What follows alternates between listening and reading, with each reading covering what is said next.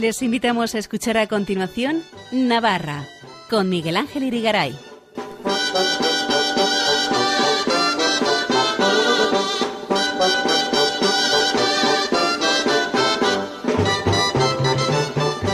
Muy buenas noches amigos oyentes de Radio María, feliz año nuevo, recién estrenado, bienvenidos a este programa Navarra en su edición de lunes 1 de enero de 2024 en la cual vamos a comenzar con una reflexión navideña realizada por el prior de la Hermandad Paz y Caridad de Pamplona, Heradio Espeleta, hermandad que porta la imagen de la Virgen Dolorosa en las procesiones en las que ésta participa. Seguirán las jotas de Elena Leache y para finalizar nuestro experto en historia, tradiciones y costumbres de Navarra, Fernando Gualde, nos hablará de la vinculación del gran pintor valenciano Joaquín Sorolla con Navarra, ahora que acabamos de celebrar en 2023 el año que hemos despedido el centenario de su muerte. No se lo pierdan, empezamos.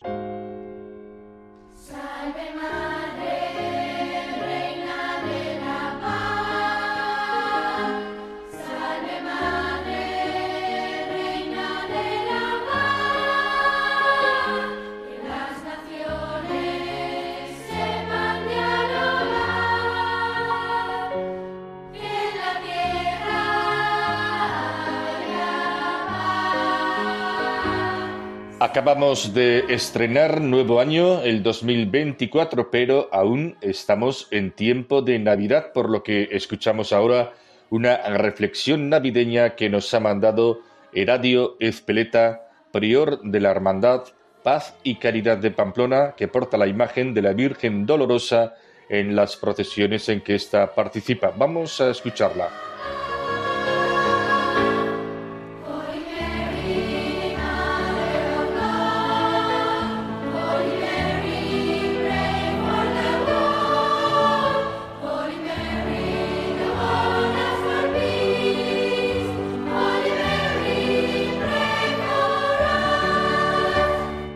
La palabra Navidad tiene siete letras que esconden todo el significado de lo que ya estamos celebrando.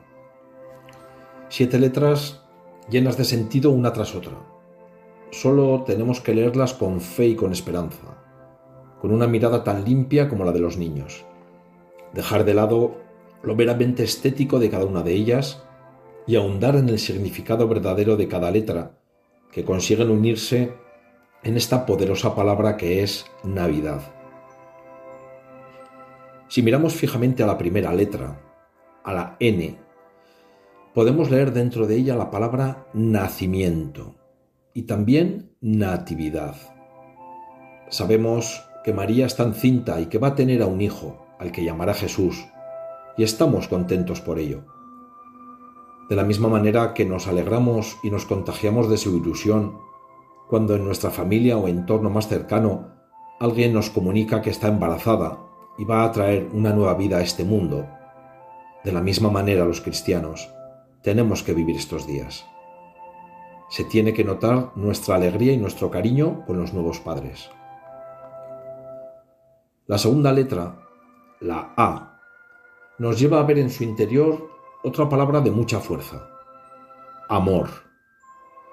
El amor entre quienes van a tener un hijo, José y María, y que han dado su confianza plena para algo que no saben del todo qué va a ser. Cuando se hacen las cosas con amor, no se pregunta, no se cuestiona, no se duda, se hace y se confía. Así lo hace María, así lo acepta José. Desde el amor no nos importa saber el por qué, ni el para qué, ni el cómo, ni el dónde y si además ese amor es para nosotros, aún menos. Navidad, Navidad. Qué bonita palabra tan llena de sentido. La tercera letra es la V, V de vida. Es lo que va a suceder. Llega una nueva vida. Un nacimiento con amor es crear una vida verdadera, llena de sentido, y en nuestro caso, llena de contenido. Nosotros sí sabemos para qué llega el niño, y si lo sabemos, tenemos que llenar de contenido nuestra vida dándole el sentido cristiano que todo esto conlleva. La letra I, la cuarta letra de nuestra gran palabra, esconde la ilusión por esta nueva vida que ha nacido del amor. Y esta ilusión crea sentimientos de saber que lo que está pasando es para algo y que nos va a ser muy útil. Pero la ilusión no puede ensombrecer ni tapar el verdadero significado de la Navidad. La I, la ilusión, no tiene que ponerse por delante de las otras letras. Ya no leeríamos la palabra Navidad. Se perdería el sentido y crearíamos algo que nada tendría que ver con nuestra celebración. Navidad, Navidad. Qué bonita palabra tan llena de sentido. La quinta letra, la D, incluye el precioso servicio de la donación, del darse a los demás, que agrandiza la vida que nace del amor y con toda la ilusión se da a los demás. Es la entrega a los demás sin condiciones. María y José lo saben desde el principio. Su hijo nacerá para hacer la voluntad del Padre, nacerá para los demás, nacerá para traernos la esperanza y la paz al mundo. Qué gozada ser cristiano, ¿no? Sin altruismo, sin generosidad o esperando algo a cambio, se pierde el sentido y la grandeza de la Navidad, convirtiéndola así en una fiesta meramente consumista y también egoísta. La segunda letra A, que es la sexta de nuestra gran palabra, refleja con claridad la aceptación de todo lo anterior. De lo que les va a pasar a José y a María. Hágase en mí según tu palabra. Es la historia del sí de José y del sí de María. También es la A de la alegría. José y María están alegres, están contentos porque se fían de Dios y saben que no están solos. Nosotros debemos aceptar la Navidad tal y como es. No debemos aceptar las falsas Navidades que nos presentan otro tipo de intereses. Tenemos que ser valientes y auténticos y vencer las llamadas a vivir unas falsas navidades llenas de descuentos, personajes mitológicos, compras compulsivas o alegrías provocadas artificialmente. Navidad, Navidad. Qué bonita palabra tan llena de sentido. La última letra, la D, es la guinda del pastel. Si la primera letra, la N, nos anunciaba el nacimiento de un hijo, esta D final es el inicio del nombre de Dios. Sí, nace Dios, principio y final de la palabra Navidad, el alfa y el omega del sentido de la Navidad, de lo que estamos celebrando. Es el niño Dios que nace desde el amor, creando así una vida que nos llena de ilusión y que dándose a los demás, aceptando el sentido de esa vida, nos lleva hasta Dios, las siete letras de la Navidad. Navidad, Navidad. Esto es la Navidad. Qué bonita palabra tan llena de sentido. Qué grandeza de palabra, ¿verdad? Navidad. La miremos como la miremos, no deja de sorprendernos. Es que si la leemos al revés, también nos da un mensaje claro. Dádiva y una N final. La Navidad es una dádiva, algo que se da gratuitamente, un regalo que Dios nos hace a nosotros, a esa N final. Navidad, Navidad, viva la Navidad. Los cristianos celebramos la Navidad, no celebramos la fiesta del pino adornado con bolitas brillantes y espumillón, ni tampoco la fiesta de diciembre, la llegada del invierno o la vuelta a casa de nuestros familiares por Navidad. Los cristianos no celebramos estos días la llegada de ese buen señor llamado Papá Noel, ni la del carbonero o lenchero, ni las rebajas comerciales, ni tampoco unas jornadas culinarias de diciembre, ni una cata de vinos y licores. Celebramos la Navidad, el nacimiento de Dios, que viene para salvarnos. Que nos quede claro, que les quede claro a todos. Eso sí, si partiendo de esto quien quiera celebrarlo también, poniendo un bonito pino en su casa, alegrarse porque en estas fechas se reúne toda la familia, incluidos los que viven fuera. Celebrar el frío que hace en invierno la llegada del lenchero, adelante. Viva la alegría, el reencuentro y la ilusión. Siempre que todo sea complemento a la verdadera Navidad. Pero también hay quien dice que no existe la Navidad, que eso es un cuento, que esto del nacimiento del niño Dios es más una sugestión que otra cosa.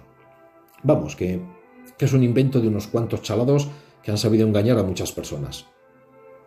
Esto no es algo ajeno para nosotros. En cuantas de nuestras casas compartimos momentos de encuentro en estas fechas con gente así, de nuestra propia familia. Hace unos días escuché una conversación entre una periodista escéptica, posiblemente atea, que no quería saber nada de todo esto y que no se creía ningún tipo de argumento que se le diera, con un creyente al que le pedía que le presentara a Jesús, que le diera alguna razón para cambiar de opinión. El creyente, con toda calma y seguridad, le deja en primer lugar clara la posición de cada uno de ellos. Le dice a la periodista, Tú no crees en nada. Tú no crees en Dios. Tú no crees que hay salvación. Tú no crees que hay cielo. Tú no crees que hay vida eterna. Tú no crees en nada. Pero yo, yo sí creo. Te voy a hacer una apuesta solo a modo de ilustración, le dice. Vamos a decir que tú tienes razón, que cuando termina nuestra vida descubrimos que no había Dios, que no había cielo, que no había una tierra nueva, que no había nada, que tú tenías razón y yo estaba equivocado. Y a continuación le dice a la periodista, ahora dime, si no hay nada, ¿qué perdí yo? Pues nada, porque nada existe. Nada hay, nada pierdo. Pero ahora le sigue diciendo, vamos a pensar que yo tengo razón, que se termina nuestra vida y sí hay Dios, sí hay cielo, sí existe una tierra nueva, sí existe la vida eterna y sí hay salvación. ¿Qué perdiste tú? le pregunta la periodista. Todo. ¿Perdiste todo eso? Entonces, hasta por lógica es mejor creer en Dios. ¿Y cuál debe ser nuestra actitud ante esta realidad? Actuar con naturalidad y no renunciar a lo que creemos, al sentido que tiene para nosotros la Navidad. Hagamos pequeños gestos, pero llenos de significado. Antes de cualquier comida o cena, bendigamos la mesa recordando lo que estamos celebrando. Todos sabemos esa bendición. El niño Jesús que ha nacido en Belén bendiga la mesa y a nosotros también. Recemos un Padre Nuestro y un Ave María por los que ya se fueron y por los que no nos han podido acompañar, o cantemos un villancico. Hagamos presente a la Navidad sin complejos, sin ninguna vergüenza, sintiendo orgullo de lo que estamos celebrando y compartiéndola con los demás, crean o no crean en ella. Hablando de villancicos, me vienen a la memoria dos frases que quiero compartir. La primera es de San Agustín. Quien canta, reza dos veces. La segunda es un arreglo a una jota popular navarra, cuya letra dice, dicen que dijo el juglar, pueblo que canta no muere, y si es verdad lo que dijo, la Navidad no morirá. Mantengamos las tradiciones y recordemos así a los que nos han precedido, nuestros abuelos y nuestros padres. Los hijos de hoy seremos los padres y abuelos de mañana. Bendigamos la mesa, cantemos villancicos, expliquemos qué es para nosotros la Navidad, disfrutemos alrededor de una mesa con nuestras familias y amigos, decoremos bien la casa y pongamos un Belén en el que podamos adorar, como hicieron los pastores y los reyes magos, al Niño Dios.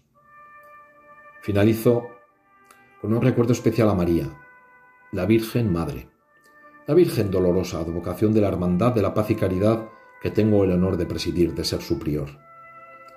Qué grande es María que dio a luz a su Hijo en un pesebre y después lo dio por todos nosotros en la cruz. Navidad, Navidad. Qué bonita palabra tan llena de sentido. Viva la Navidad. Feliz Navidad a todos. Egu Berrión. Para contactar con nosotros, escribe un correo electrónico a navarra@radiomaria.es. Escuchen en Radio María Navarra con Miguel Ángel Irigaray.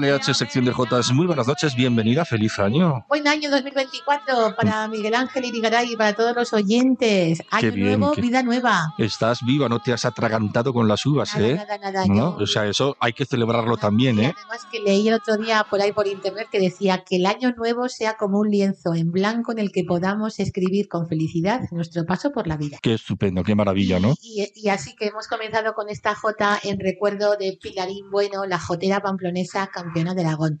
Esta jota que hemos escuchado, pregonar que me emociona. Quisiera con esta jota pregonar que me emociona el orgullo que yo siento haber nacido en Pamplona. He elaborado un obituario que se lo publiqué, o sea, lo envié así.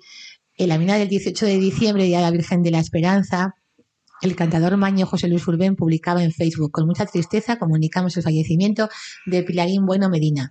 Después de una etapa dura de salud, nos ha dejado esta gran señora de la Jota aragonesa, una de las voces más cálidas que más ha transmitido siempre. Aquella mañana fría, sabedora de la noticia, me dio calor a mis recuerdos en memoria de la Jotera pamplonesa, mientras se sucedían las notificaciones de condolencias en redes sociales, teléfono móvil y WhatsApp, uniéndose el dolor de la Jota por la pérdida de una gran voz.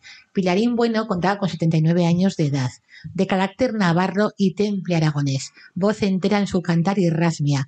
Todo en ella era uno, impresionaba su categoría interpretativa con maravillosa dicción. Recuerdo cómo cantaba, le pregunté a mi baturro de qué enfermedad moría, y el baturro contestó de tanto que me, que de tanto que me quería. Conocí a la Jotera Bueno una tarde de abril del año 1985, en el Casino Montes Blancos de la provincia de Zaragoza, donde se le tributaba un homenaje. El padre Ordóñez presentó acto. Le acompañamos al maestro, la viuda de Raimundo Lanas, doña Carmen Bravo, y yo. Con el paso de los años, el padre Ordóñez publicó en un libro, en una edición de La Jota por el Mundo. En el homenaje a Pilarín intervinieron grandes personalidades culturales en medio de un ambiente de, del más alto nivel popular. De esta manera canté la Jota dedicada para la ocasión y en el descanso me acerqué al servicio de hostelería para tomar un café con leche. Allí estaba ella, Pilarín, con propiedad en el vestir de la mujer aragonesa, expresión del folclorista y amigo suyo, don Fernando Solsona. Me miró a los ojos preguntándome, ¿eres Elena la Pamplonica? A lo que yo respondí afirmativamente. Ella asintió con la cabeza y de este modo le escuché decir, tomaré un refresco con cuatro cubitos de hielo. Lo frío favorece a mi garganta, añadió. Tomó su bebida, salió del restaurante con toda naturalidad y continuó cantando. El padre Ordóñez publicó su biografía, que había nacido en Pamplona, el 16 de julio de año 1944, en la calle de San Francisco, número uno.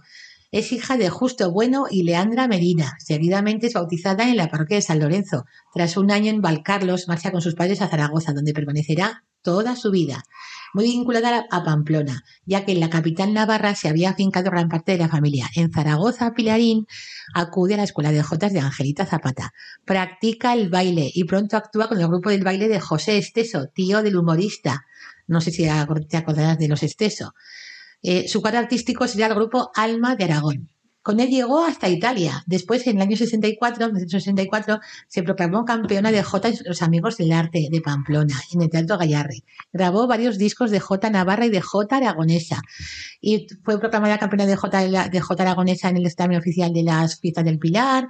Y fue distinguida con la medalla de Santa Isabel de Portugal. Y además recuerdo a sus tías carnales de la Jotera Bueno que vivieron en el barrio pamplonés de la Chantrea y que proporcionaron al padre Ordóñez algunas grabaciones como esta que hemos escuchado. Quisiera con esta jota preguntar que me emociona el orgullo que yo siento haber nacido en Pamplona. Ella comentaba, Pilar Bueno, que su, forma de cantar era la J no hay que gritarla, hay que decirla. Así publicó el Heraldo de Aragón en el año 2011. Hay que transmitir, expresar con tu cara lo que estás diciendo, hay que llegar al público y que el público sienta lo mismo que tú. En el año 2015 fue proclamada en Puerto Sagunto, Valencia, Mujer de Jota, donde le dedicaron hoy en tierras valencianas la J, la J suena con nota. Es para Pilarín Bueno el premio Mujer de Jota. Después coincidió también como miembro de jurado de J Aragonesa en el programa de Aragón Televisión. Visitó Pamplona, visitó Navarra muchas veces. En el Auditorio de Baluarte de Pamplona, en el año 2017, Pilarín recibió un gran homenaje, dándose cita a amigos y conocidos. Visitaba Navarra, participó con, su grupo Alma con la J en el Festival Homenaje al jotero Luis Les, recientemente fallecido en Arguedas. Y fue un, festival que organizó Diego Urmeneta. El año 2019 asistió en Tafalla muy afectada al funeral por Encarna, la hermana pequeña de tu hermana Flamarique, Encarna Flamarique. Era una mujer de rompe y rasga. Lo mismo salía de su garganta jotas de tema bélico, aunque pongan en el puente cañones de artillería, tengo que pasar a verte, rabalera de mi vida. O como interpretaba un cantar tan recio sentido como aquella que dice, ¿qué tiene la jota madre? Ay, ¿qué tiene la jota? Que hace llorar a los viejos y alegra a la gente moza. Así que una vez que se sucedió el triste acontecimiento, eh, aquí Diego Urmen, este Alberto Gurrea, pues eh, compuso dedicada para Pilarín. Un silencio pide el cielo que hoy nos canta Pilarín, la gran J de Aragón al Pilar y a San Fermín. Y luego, muy afectados también en el funeral, en el Tanatorio Servisa de Zaragoza, José Luis Urbén, el cantador de Villanueva de Gallego, le cantaba así, al Señor le doy las gracias por hacerme tan feliz, con tu afecto y tus consejos, mi querida Pilarín. Pilarín. Estos días pasados imaginaba yo que el río Ebro guardaba silencio al pasar por el Pilar y volaba las jotas de Aragón por los cielos de Navarra. Sonaba la voz de Pilarín acompañada por los rayos del sol de invierno como si fuera una guitarra. Un grupo de cantantes de Aragón y de Navarra cantaba el estribillo jotero. Ha sido un regalo del cielo haber conocido a Pilarín Bueno. Qué bonito. Qué bonito, me ha gustado pues mucho, sí, sí, pues porque es una semblanza muy completa y además es una semblanza de una gran, yo no sé si llamarla cantadora o jotera, ¿cómo le llamaríamos? jotera, cantadora en Aragón, porque era en, Aragón se les llama eh, cantadores, yo ¿verdad? Quería pues eh, comentar esta, esta experiencia que yo tuve con ella, me tomaría un refresco porque lo frío yo, lo frío a mí me va lo caliente y ya no, y luego cantaba, madre mía, me lo cantaba. Sí, sí, eh, ese fraseo tan bonito, ¿verdad? Una, una, cosa, una cosa muy bonita. Una gozada. Así que descanse en paz. Descanse en paz. del cielo haber conocido a Pilarín Bueno. De verdad que es una gran pérdida para el mundo de la Jota. sí, sí. sí, es verdad. De Aragón y de Navarra. De Navarra, sí, sí, de los dos sitios. De toda España, yo creo, porque Tanto también estuvo actuando para los, los, príncipes de Asturias, después reyes y ahora reyes eméritos, doña Juan Carlos y doña Sofía. También estuvo actuando para ellos. En fin, pues vamos con otro tema. Así es la vida, ¿verdad, Elena? Así es la vida. Todos al cielo. ¿Qué le vamos a hacer? Y pues, vamos a destacar, bien que lo lamentamos. Sí, la verdad que sí. También vamos a destacar a los Iruñaco, que el pasado 21 de diciembre, cuando leíamos y escuchamos la noticia de la inauguración del parque dedicado a los Iruñaco, se encuentra entre la avenida de Zaragoza, rotonda del Monumento a Sabicas, obra del, escultor Carlos Ciriza, y el parque dedicado al Orfeón Pamplonés, que es una excelente noticia. Y por fin en la capital navarra recordaremos por siempre al Parque de los Iruñaco con Joaquín Zabalza, Alberto Huarte, Ignacio Astondoa, Enrique Abad y Enrique Los Arcos. Qué suerte también conocer a todos ellos con mucha, mucha emoción, lo, recuerdo, y además es que recogí las noticias por aquí por allá, y muy bonitas todas ellas. Estupendo. Y bueno, también hay que recordar eh, que estamos en la en temporada de J Villancico, oye, que por fin podemos incluir la J Villancico en, aquí en la programación de Radio María, ¿verdad? ¿verdad? Porque, hay que respetar los tiempos litúrgicos. No, suele, no suele coincidir. Sí, no solemos coincidir, ¿verdad? Y, bueno, tenemos eh, una grabación que nos lo envía Felicio Murillo del, 23 de diciembre, que fue un festival en la, o un recital de J. Villancico la iglesia de San Pedro de Tafalla, presentado por las voces de gala maravillosas de la Escuela de J. Hermanas Flamarique, que dirige Carolina González y la rondalla tafallista que acompañó. Ofrecieron un repertorio maravilloso de villancicos de J. Villancico, como de José Menéndez, de Turrillas, de Javier Carricas y del propio Felicio Murillo. Y, vamos a escuchar este villancico que se titula así, Niño Jesús que naciste en un pobre portal y, es, y es una gozada. Y vamos a dedicarlo a la familia Sansuán que son de Buñuel y que, que son la- es la madre de mi vecino. Y me dice, oye, ¿a qué le dedicas a mi madre? Y digo, pues claro que sí, hombre. Estupendo, Es fenomenal. De Pamplona, pero son de, son de Buñuel. Y luego también hay que dedicar a don Oriol Sagaseta, sacerdote y músico, que recibió el otro día el premio Olenchero, que hace unos días. Chondorra, Sondorra. de Pamplona, ¿no? La Asociación Olenchero en el Salón de Recepciones del Ayuntamiento de Pamplona, que entregó la que fuera alcaldesa, doña Cristina Ibarrola. Y me llamó la atención las declaraciones que efectuó eh, don Aurelio Sagaseta en Navarra. Decía así, lo popular y lo oculto se necesitan y se complementan. Qué bonito, ¿verdad? Me encantó. Sí, ¿no? Muy bien. Sí, hablaba de, las- de los músicos eh, pues, Chopin, eh, Bach, todos han nacido de una, de una mente popular hasta que llegaron al oculto. Don Aurelio tiene otra frase muy bonita que es que él lo que pretende, eh, como maestro de capilla que fue de la, de la capilla de la Catedral de Pamplona, que pretende dar a Dios culto desde lo culto. Claro, y luego Es también bonito, habla de- ¿verdad? sí, sí, habla también de Débora y luego también hablaba sobre Resurrección María de Azcue, el, el religioso, y los Caro Barojas, y que y en Lesaca, las Juventudes de San Antonio, y, y bueno, pues me da la impresión de que en origen había unos textos también religiosos que poco a poco se han ido eliminando. O sea, conviva, convivía en el niño Dios con el gracioso lechero y su carbón vegetal. Qué bueno. Es, tiene enjundia esas Sí, sí. declaraciones, ¿eh? Me gusta Bueno, mucho. El premio que recibió se llama Premio Chondorra, eh, lo da la asociación Cabalgata, creo que es Reyes Magos o No, así. no, No, no, lo lonchero, lo lonchero, perdón, es perdón, perdón, me he equivocado, me he equivocado, Te has equivocado. me he equivocado. ¿eh? Pero este premio hay que decirlo ¿eh? en honor a los buenos colaboradores que tenemos, que también lo recibió hace no sé si un par de años nuestro amigo y colaborador Fernando Gualde. ¿eh? Verdad, Premio sí, Chondorra. Es verdad. ¿Mm? Y también hay que dedicar a Purificación Jaime y a las Hijas de la Caridad y saludar a la congregación de Hijas de la Caridad en Oarriz, en Baztán. Ah, qué bueno. Yo no sé si, si aquello, mm, Mm, si- no sé si viven o no viven en la- Hijas de la Caridad de Noarriz, no lo sé. La Sagrada Familia se fue. No, sí, pero tienen una casa en Oarriz. No sé si ahora continúan con aquello. Bueno, la Bueno. cosa es que le enviamos muchos saludos y ya nos lo contarán. Ya nos lo cantarán. Y también, desde luego, un fuerte abrazo y sincera- sincera oración también a la familia de José Manuel Navarro, comerciante de Milagro Pamplona, familia queridísima y apreciada. Hombre de tradiciones conservadas en familia, de recia fe, amigo de la Jota, religiosidad profunda. En la plaza consistorial, María Roncesvalles Navarro, regenta la tienda de complementos y de souvenir. Es el suegro de Fernando Ugalde. También José Manuel se hizo voluntario en Almargaray, residencia de mayores. Hasta siempre, José Manuel Navarro, hasta el cielo. Te echaremos de, de menos en, en San Fermines, en la Semana Santa, en tradiciones tan bonitas. Digo, ¿y ahora dónde está? Pues en el cielo. Estupendo. Así que vamos a dedicar este villancico de Felicio Murillo de Javier Carricas, Niño Jesús que naciste pobre en un portal, a cargo de la Escuela de Jotas Hermanos Flamarique de Tafalla, que dirige Carolina González.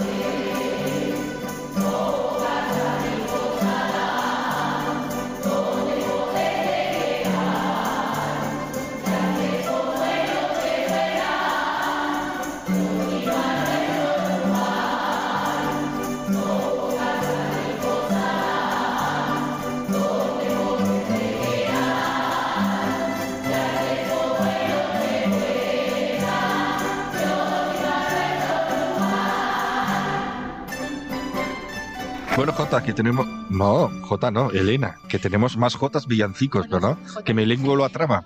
Me lenguo lo atraba. Helen, Helen, también suelen decir Helen. con H, pero pues una J.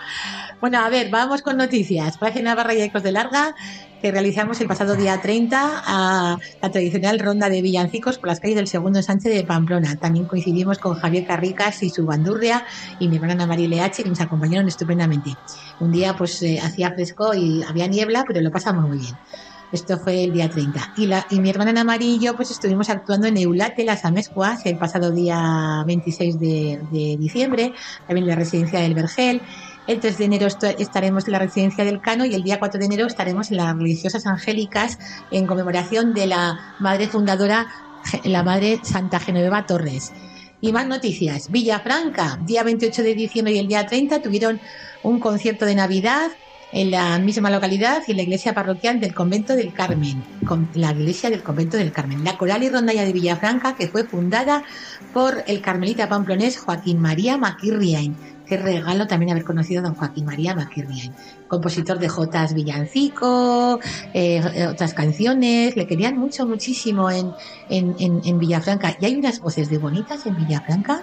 Sí, ¿eh? Impresionantes. Hay una chica que canta la Orquesta Nueva Etapa que es del coro de Villafranca. Qué bien, qué bien. Bueno, bueno. Qué voces. Qué buenas voces da Navarra, la verdad. Preciosas. Ah, estupendo. a ver, vamos también a Tafalla y el 25 de diciembre en Tafalla los auroros y auroras que dirige Alberto Magán cantaron en la mina fría de invierno del 25 de diciembre por las calles de la ciudad de Tafalla el famoso villancico Nació, nació, pastores, Jesús el niño hermoso. Qué bonito es ese villancico. Compuesto por Benito Valencia en el año 1894. Oh, hace mucho, ¿no? Y bueno, El Salvador, un poco. dirigida por Félix Luz el 27 de diciembre en la parroquia de San Nicolás de Pamplona, ofreciendo un variado recital de villancicos y de Jotas Villancico. Interpretaron villancicos de Joaquín Madurga, de Joaquín Zabalza, de José Menéndez, de Felicio Murillo y de Javier Carricas. ¿Y qué más, qué más? Ah, y el 27 de diciembre en el Civilbó San Jorge, la Escuela de Jotas Manuel Turrillas que dirige Josué Hernández Azurmendi, casi más de dos horas de festival en un ambiente ameno y muy familiar, organizaron un festival de Jota Villancico. Y además que cumplía los años Josué Hernández, muy bien.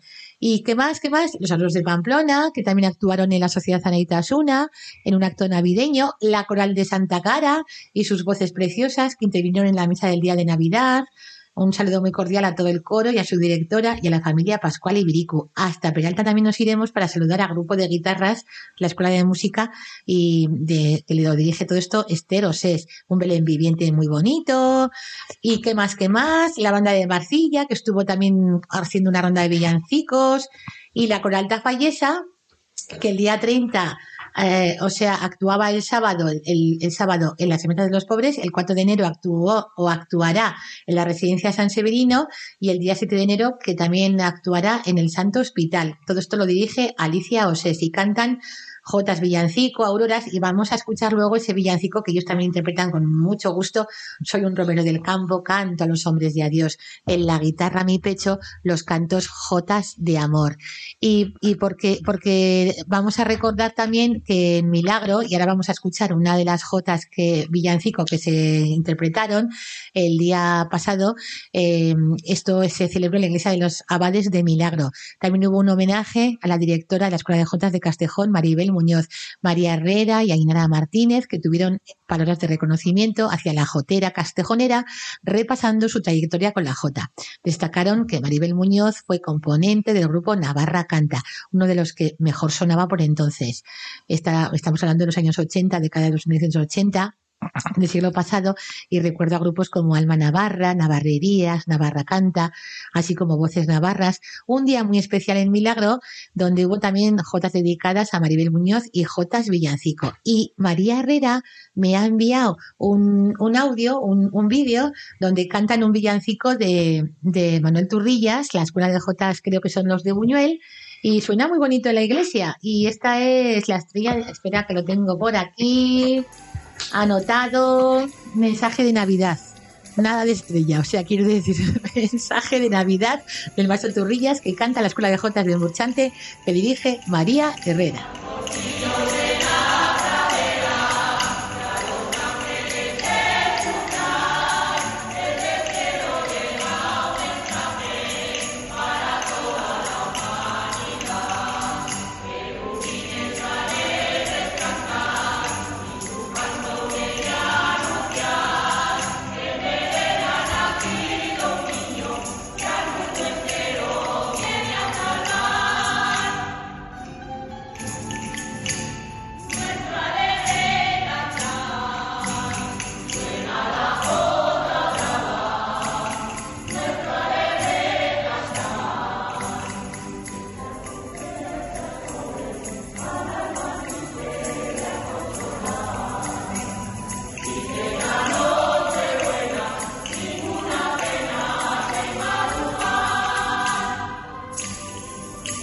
Bueno, Elena, yo creo que nos vas a contar historias, ¿no? Historia de la J Villancico que tienes por ahí. que ya se conservaba en Zaragoza. ¿Ah, sí? Navidad con J Villancico, en concreto desde el año 1666. Son estampas navideñas a ritmo de J. Así lo descubren también en Zaragoza y el padre Ordóñez también lo publica en uno de sus libros, en La J por el Mundo, en Rondallas de Antaño, etcétera, etcétera.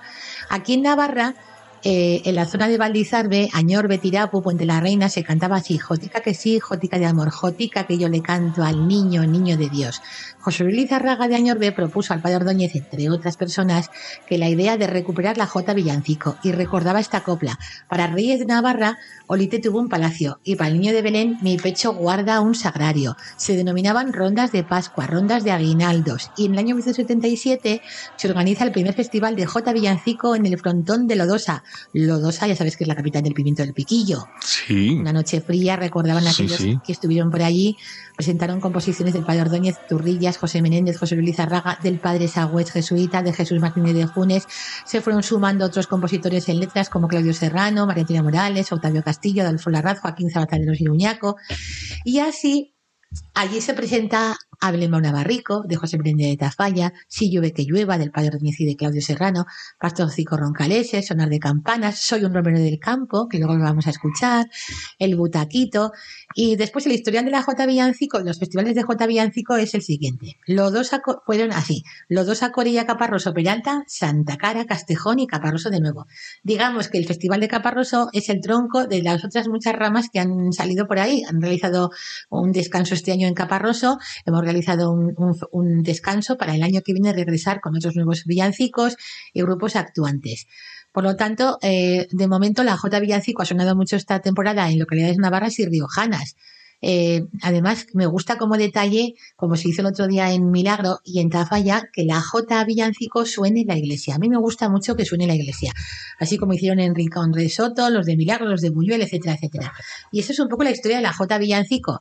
Y, bueno, también se cantaron en Miranda de Ebro, la Escuela de Jotas de Castejón, que cantó en Castejón, los de Valtierra, que hicieron una ronda de J Villancico, que fueron en la residencia de ancianos de Valtierra, la Escuela de Jotas de Fustiñana, que también estuvo en la residencia de ancianos de Fustiñana todo eso, la J Villancico para recitales en, en, residencias de ancianos y demás. Pero luego, cuando hay que hacer un festival, Casa de Cultura está muy bien, el Salón de Actos, pero en la iglesia suena diferente. Ya, ya me gusta mucho la iglesia, es un marco incomparable. Hombre, es su sitio, ¿no? Porque al fin es una canción, mm, al menos con contenido religioso, y es tiene un buen contexto en la iglesia. Mira, si quieres te leo un poco ese villancico que dice si llueve que llueva. Y dice así, si llueve que llueva, si nieva que nieve, velen a las almas buenas, lleno de alegrías viene. Si llueve, que llueva, si nieva, que nieve. Sonando están las campanas, es de noche y amanece. En los cielos y en la tierra la gloria de Dios florece. Los lobos y las ovejas de las mismas aguas beben. Tiene los ojos abiertos, sonríe de amor ardiente. Si en Nochebuena le vemos, en nuestra vida amanece. En las manos de Dios niño, la tierra es como un juguete. Si llueve, que llueva. Si nieva, que nieve. Del campo y las ciudades, venid conmigo a la cueva. Si nieva, que nieve. Si llueve, que llueva es del Padre Ortiz la letra y la música de Claudio Serrano de Cintruénigo. Qué bonito. Muy bien. Pues nada, con ello nos vamos a despedir, nos vamos con Soy un romero del campo. Ah, muy bien. a los hombres y a Dios. Bueno, pues. Mi pecho, eh, bueno, bueno, que te vas a ir esta noche cantando, cantando. tanto, porque mañana, mañana es Misa de la Escalera. Sí. Misa de la Escalera de San Fermín va a haber un homenaje a las siete y media de la tarde en la capilla de San Fermín. ¿Mañana o el día uno? Hoy día uno. Ah. Eh, eh, una Misa de la Escalera de San Fermín, de San Fermín, que van a interpretar el coro Cofradía de San Saturnino los cantos y después eh, un homenaje a la, a la, a la, a la, a la, ¿qué? a la cofradía, no. A la bueno, nos lo cuentas, nos lo cuentas el, próximo programa. A la Asociación de Belenistas de Pamplona. Venga, va, que nos vamos, Elena. Adiós, buenas noches. Adiós, buenas noches. Soy un romero del campo, canto a los hombres y a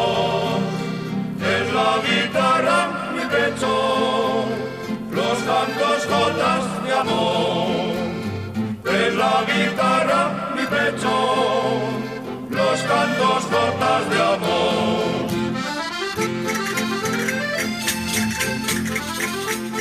Manda tus preguntas y sugerencias a navarra arroba radiomaria.es. Navarra, Radio María.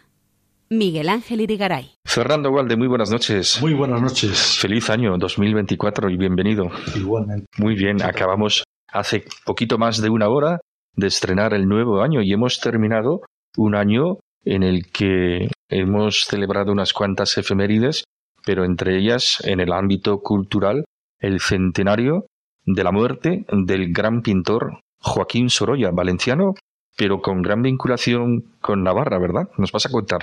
Efectivamente. Se cumplen, se cumplieron en el mes de agosto, pero ponemos eh, hoy la guinda al pastel de este centenario de, de, todo ello, pues se cumplen 100 años de la muerte de, Joaquín Sorolla. ¿eh? Y bueno, pues eh, precisamente esa vinculación con Navarra es la que nos justifica hoy que en un programa dedicado a la cultura y a Navarra, pues hablemos de él. Bueno, cuéntanos esa vinculación con detalles concretos de, de Sorolla con Navarra. ¿En qué, ¿En qué se refleja? ¿En qué se concreta? Bueno, Joaquín Sorolla, como sabemos, un pintor extraordinario, uno de los mejores. Pintor de la luz, ¿verdad? pintor de la luz. Recibe en el año 1911 un encargo muy especial. Arthur Milton, al frente de la Hispanic Society de Nueva York, le encarga que pinte 14 lienzos para decorar la biblioteca de aquella entidad en Nueva York. 14 lienzos que inicialmente se conciben con motivos históricos, después se descarta que fuesen históricos y se decide que eh, queden centrados en la indumentaria tradicional. ¿eh? Se habla de la indumentaria y Joaquín Sorolla le recuerda que en ese momento, eh, estamos hablando del año 11 y 12, en ese momento se está perdiendo a causa de la industrialización pues muchas cosas, entre ellas la indumentaria tradicional del mundo rural. ¿eh? Entonces acepta el bueno de Arthur Milton y dice pues adelante con ello y refleja eso, de tal manera que en 14 lienzos queden representadas 14 regiones, más o menos el conjunto de España. Así. Y de Navarra, ¿qué es lo que destaca en esa pintura? Bueno, él enseguida se, se preocupa, empieza a leer, eh, empieza a mirar, empieza a ver la obra de algunos fotógrafos de la época y va descubriendo pues, que en la alberca eh, tiene una forma muy concreta de vestir, que en Valencia hay una forma muy concreta de vestir, que en Aragón, allí en el Valle de Ansó también, que en, en Vizcaya también y que en Navarra está también eh, el Valle de Roncal, con esa indumentaria tan específica, igual que pasa con otras indumentarias, ¿no? La indumentaria roncalesa, ¿no? Roncalesa. Por cierto que hacéis límite, ¿no? Con el Valle de Ansó. Exacto. Con lo cual, en un solo viaje, pues eh, tenemos a Joaquín Sorolla trabajando en el Valle de Roncal primero y de ahí se pasa ya al Valle de. Valle de Ansó que no es Navarra, ¿verdad? Es... El Valle de Ansó es provincia de Huesca. De Huesca, ¿no? Es la parte más occidental del Pirineo Oscense. ¿eh? Hace muga con Navarra y con Francia, igual que el Valle de Roncal hace muga con Ansó en Aragón y con Francia. ¿Y todo lo que tiene de vinculación Sorolla con Navarra es solamente a través de sus pinturas o se sabe que pudo estar alguna vez en, territorio foral? Bueno, eh, la vinculación que tiene es a través de las pinturas, pero para hacer esas pinturas en el año 12, en el mes de agosto, se desplazó a Roncal. ¿Eh? y estuvo una semana en Roncal, siete días en la localidad de Roncal. Ya. Después dos días en la localidad de Isaba. ¿De Isaba? Sí. En tu pueblo natal. Eso es. ¿eh? No habría estado en tu casa, ¿verdad? Pues porque ya sería el remate. No, no, no, no. en el caso de Isaba estuvo en el Hotel Pirineo, eh, que es el establecimiento recién abierto entonces y en aquel momento pues considerado el mejor establecimiento hotelero que había en Navarra. Después ya vino el Gran Hotel en Pamplona, que es el que le tomó el relevo en cuanto a calidad aquel. Y eh, Joaquín Sorolla, mientras estuvo en Isaba, se alojó allí. Y mientras estuvo en Roncal, esos siete días que estuvo, se alojó en casa de Gregorio Garjón. Gregorio Garjón, para que sepamos, era el primo de Julián Gallar. Ah, mira qué bueno. Y el que le llevaba las cuentas, el que le llevaba la gestión de todo. Sí, sí, porque mm, es contemporáneo de Gallarre, eh, Sorolla. Sí, sí, sí, sí. Sí, ¿no? Sorolla nace en 1863, Gallarre en 1844. Gallarre muere en 1890 y Sorolla en 1923. Pero desde el 44 hasta el eh, hasta el 90 son, son contemporáneos. Pero no consta que se conocieran, ¿verdad? Sí, sí, sí, sí, sí. Ah, sí. Sí, hay constancia. es decir, eh, dentro de las actuaciones de Gallarre eh, hay alguna actuación en Valencia y después de esas actuaciones era muy habitual que se hiciese pues alguna cena de honor en torno al, a, Julián Gallarre y es allí donde se ve también la presencia de Joaquín Sorolla en, en esas cenas incluso le dedica algún, algún soneto, alguna cosa le dedica y seguramente eh, algún esbozo de dibujo también. ¿eh? Sí, sí. El brillo, el brillo del cante con el brillo de la luz en la pintura, ¿verdad? Se juntaron ahí. ¿Mm? Y claro, pues eh, Sorolla viene a Roncal, viene al pueblo de Julián Gallarre. cuando viene a casa de Gregorio Garjón ya nos está indicando que ya hay una relación previa con, con él y con, eh, evidentemente, anterioridad con, Julián Gallarre. Y ahí es donde eh, conoce un poco de cerca toda esa indumentaria. Eh, viene acompañado de varias personas, entre ellas, y esto era algo muy habitual en Joaquín Sorolla, viene con Francisco de las Heras. Francisco de las Heras es un fotógrafo de una localidad de Guadalajara, pero desde pequeño afincado en Aragón concretamente en esa época en la localidad de Jaca, con lo cual él venía a acompañarle y lo que hacía era fotografías, ¿eh? hacía fotografías de los trajes, de todo, eh, paisajes, de tal manera que Joaquín Sorolla, que venía con él, le iba indicando lo que tenía que fotografiar. Joaquín Sorolla además era muy aficionado a la fotografía, hay varias fotografías de él eh, o sea, del Valle de Roncal sacadas por él, así ah, muy curioso, y, ahí es donde en esos días pues ya hace unos esbozos de lo que podrían ser las obras suyas en torno al Roncal. Eh, la obra que va allá es el Concejo de Roncal, se titula, aparece en un grupo de roncaleses vestidos con la capa y la balona sobre el traje roncalés, que es una de las indumentarias más primitivas que, podemos ver en España y que en el Valle de Roncal se sigue utilizando todavía todos los años el día del tributo de las tres vacas, el 13 de julio.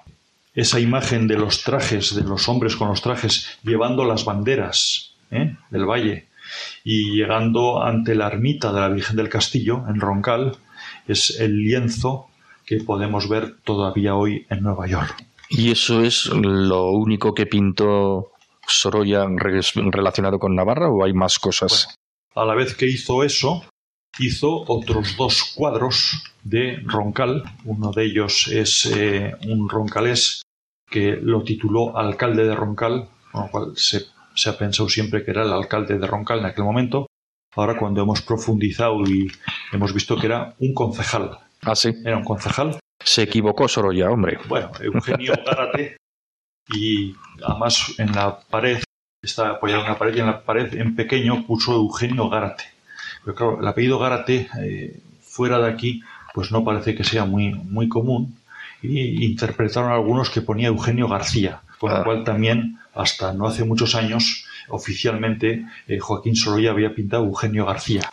Pero cuando el Museo Julián eh, Joaquín Sorolla hizo una exposición eh, hace unos años en Madrid sobre la obra de Soroyan Roncal y fuimos allí una representación desde el Valle de Roncal con los trajes para participar en aquel acto, pues ahí es donde les dijimos eh, esto hay que corregir, esto es esto, este se llama fulanito de tal. Eh, luego hay un tercer cuadro que son tres señoras y un hombre hablando pues también pusimos nombre a cada uno de ellos para que conste ahí en los archivos de la Fundación Joaquín Sorolla quién es cada uno, quién es quién. ¿eh? Y luego también hizo varios bocetos de paisajes, eh, hizo la entrada de la iglesia de Isaba ¿eh? con las escaleras de acceso que se pensaba que era Roncal, se dijo no, esto es la iglesia de San Ciprián de Isaba. Y luego hizo también muchos apuntes de dibujos. Se conoce que ante él se hizo el baile del chunchún, y eso le permitió a él eh, hacer apuntes y eh, también a Francisco de las Heras ir fotografiando todo eso para luego poder representar muy bien en pintura lo que son los movimientos de las telas, ¿eh? la caída de la tela del traje, de las faldas, sobre todo la, caída de la tela de una capa, el movimiento, todo eso luego lo plasma a la perfección en todos esos cuadros. No sé si son eh, cuadros o, bueno, no sé, como cuadro podríamos llamar, porque en es que también está presente esa maestría en el manejo de la luz, en los colores tan típico de, de Sorolla, ¿verdad? Sí, eso. hay que tener en cuenta que el es valenciano, pinta mucho esa costa levantina y sobre todo esos primeros momentos del amanecer y del atardecer, con lo cual ahí se recrea en esa exhibición que hace de juego de luces y todo, es impresionante. En el caso nuestro, en el caso del, del Valle de, de Roncal, eh, es un paisaje mucho más cerrado, es un paisaje pirenaico, y eso le hace a él pues centrarse precisamente en los colores de las de los trajes y de las banderas. Ya, no tanto del ambiente exterior. hace toda una exhibición de color pero a través de los trajes y de las banderas. Hay que tener en cuenta que eh, la falda roncalesa es roja y es azul y las banderas roncalesas que reproducen la Q de San Andrés, luego tienen un montón de figuras adornando, figuras geométricas que son de color verde, de color blanco, de color naranja, y entonces la conjunción de todo ello le da al cuadro pues un colorido espectacular. Has hablado antes de pusimos, hicimos, ¿es porque has intervenido tú en algún trabajo relacionado con Sorolla? Sí, sí, sí, realmente. Cuéntanos. durante esos años estuve colaborando con Covadonga Pitarch, que era la responsable entonces del Museo Joaquín Sorolla y la que hizo todo un trabajo de investigación sobre, sobre Joaquín Sorolla en el Roncal. Y eso permitió, nosotros habíamos hecho previamente eh, un trabajo sobre fotografía antigua del Valle de Roncal y eso nos posibilitó eh, identificar a esas personas de los cuadros y claro, lo que hicimos fue aportar todos esos conocimientos allí, a, a la Fundación Joaquín Sorolla, primero para que supieran quiénes eran esas personas que habían quedado pintadas en los cuadros y segundo, qué significaban esos trajes. ¿eh? Hay, no es lo mismo un traje de soltero que un traje de casado, o de soltera o de casada, o de viuda o de viudo, o el traje de iglesia o el traje de regidor. hay una variedad de trajes que en los cuadros de Sorolla se ven diferentes modelos de esos trajes, entonces para que supieran también eh, esos trajes que han quedado plasmados para siempre y que se pueden seguir viendo en Nueva York, qué trajes son, qué significa cada uno de esos trajes, cuándo se llevan y por qué se llevan. Este año que ya ha pasado, que ha sido el del centenario de la muerte del pintor de Sorolla, en Navarra no sé si nos hemos acordado de él, ¿no? Bueno, en, Roncal se hizo un acto eh, conmemorando eh, la muerte de Fructuoso Orduna, que era el 50 aniversario del que aquí también estuvimos hablando, y lo que hicimos fue, por extensión, hablar también de Joaquín Sorolla, igual que se habló de Mariano Benjure, también valenciano, ¿eh? es decir, un poco todo lo que es el mundo de las bellas artes en torno a Roncal. Por supuesto con la figura de Fructuoso Orduna como escultor y por supuesto con la figura de Julián Gallarre, incluso la de Sebastián Albero, ese músico tan desconocido. Estupendo, aquí relacionáis todo, ¿verdad? Todo, todo, todo. Al final todo queda hilvanado. ¿eh? y, y nosotros pues nos encanta recogerlo, salvaguardarlo y darlo a conocer, que es lo que estamos haciendo. Como en este programa. Eso es. Pues muchas gracias por darlo a conocer, por contárnoslo y por contar estas cosas siempre tan interesantes. Te esperamos dentro de dos semanas. Fernando, buenas noches. Muy buenas noches. Navarra, arroba radiomaria.es. Navarra en Radio María. Nos vamos, volvemos el 15 de enero. Hemos escuchado una reflexión navideña del prior de la Hermandad Paz y Caridad de Pamplona, Radio Ezpeleta. Hemos tenido Jotas con Elena Leache y nuestro experto en historia, tradiciones y costumbres de Navarra, Fernando Gualde, nos ha hablado de la vinculación del pintor Sorolla con Navarra a propósito del centenario de su muerte que se ha celebrado en el año que hemos despedido, el 2023. Ahora les dejamos con Monseñor Munilla, obispo de Orihuela Alicante, y su estupenda explicación del Catecismo de la Iglesia Católica. Si quieren volver a escuchar este programa o recomendarlo a alguien, pueden pedirlo en el 91 822 8010, 91 822 8010 o descargárselo de la sección podcast en la web de Radio María. Recuerden que estamos en la campaña de Navidad de esta casa y que pueden hacer sus aportaciones a partir de las 9 de la mañana cuando haya voluntarios al teléfono. Es importantísima nuestra colaboración para que esta radio llegue con la voz del Señor, con la voz y el anuncio de Cristo de la buena noticia a todos los rincones de España, pero también del mundo. Pongamos todos nuestro granito de arena. Hasta dentro de dos semanas, que sean felices, que tengan un gran año 2024 lleno de bendiciones del cielo y sigan disfrutando de este tiempo de Navidad. Muy buenas noches.